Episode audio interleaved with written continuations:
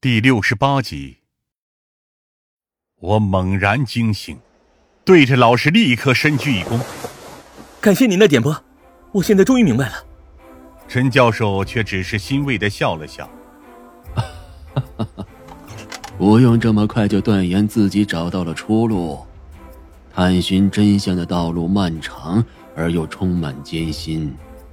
不过我想，你总会找到属于自己的道路。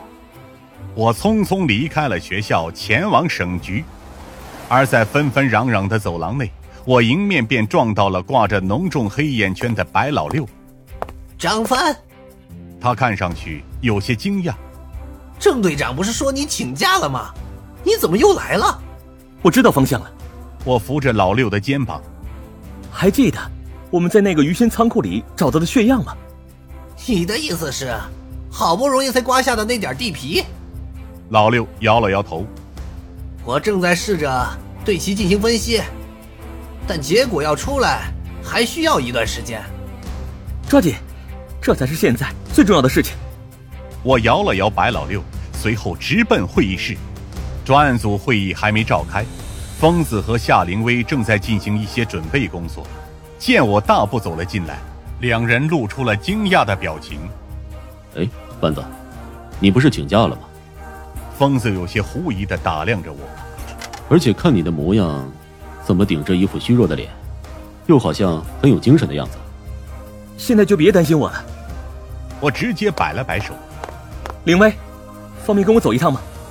我几乎没有多想，便喊出了这个名字。而看夏灵薇的反应，她的脸颊立刻变得通红，说明她也吃了一惊。啊，我去哪儿啊？去医院，我凝重地说道我得去和田龙真谈谈。田龙真，他不是和这件事情没关系吗？有没有关系不是他说了算的，至少我还有些问题，打算和他谈谈。：“疯子挠了挠头，呃，去是没关系了，可是这会议马上就要召开了，你们照常开吧，我毕竟之前也犯了过错，现在还是暂时回避一下为好。我点了点头。至少今天，就当我请一天的假好了。我本来还想顺便叫上林霄跟我们一起去，但他的电话暂时打不通，没办法，我只能和夏灵薇两人坐上警车，前往医院。哎，你真的有发现了吗？夏灵薇好奇的一边把控着方向盘，一边看着我。从田龙真之前的说法来看，他貌似完全不知道那天发生了什么事情。他的说法确实天衣无缝，但刺客会对他进行枪击，就是完美的打破了他的说法。我果断的说道你想想，如果田龙真果真像他所说的那样无辜，为什么第一个枪手还会想要开枪射杀他？：“夏灵薇似乎也反应了过来。要么杀人灭口，要么 就是进行作案复仇。没错，所以他必定知道些什么，不然为何会招致这样的杀身之祸？不管这理论是否正确，我都确信自己已经发现了一条可行的道路。在医院的单人病房外，田龙真的保镖正严密地守在走廊上，见到我们甚至都意图阻拦。呃，是警官们吧？让他们进来。直到病房内传来田龙真的声音，保镖们才让开了路，让我们进去。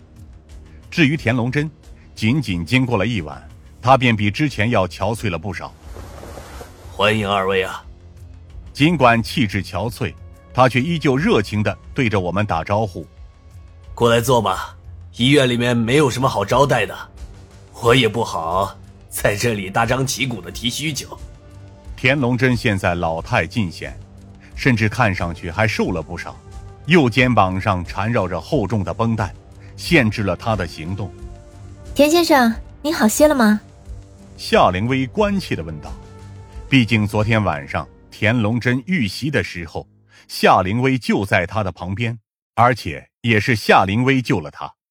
放心，我这副身子骨没那么快散架，”田龙真宽慰地笑道。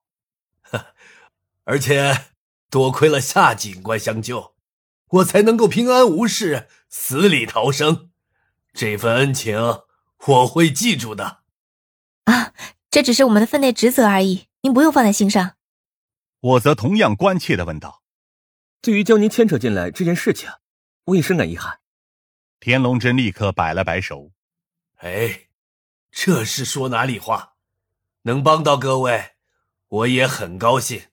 至于这点伤势，无足挂齿。啊这样就好。我深吸了一口气，顺便问一下，您知道为什么刺客会瞄准您吗？田龙真几乎想都没想便摆了摆手。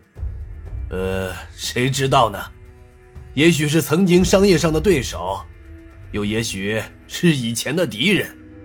年轻的时候，我也犯下过一些错误。现在想来，那时候的仇恨留到现在也不是不可能的事情。旧仇吗？我淡淡的点了点头。可是根据我们的调查显示，这桩刺杀跟我们目前为止正在调查的连环案件，却有着深刻的联系。夏灵薇显然愣了一下，她肯定知道我说的不过是谎言而已。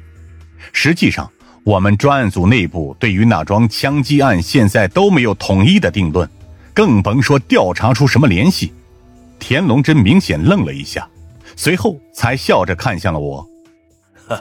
跟连环杀人案有关系？这怎么可能？我当天不过是举办了那场画展而已，其他的事情我一概不知。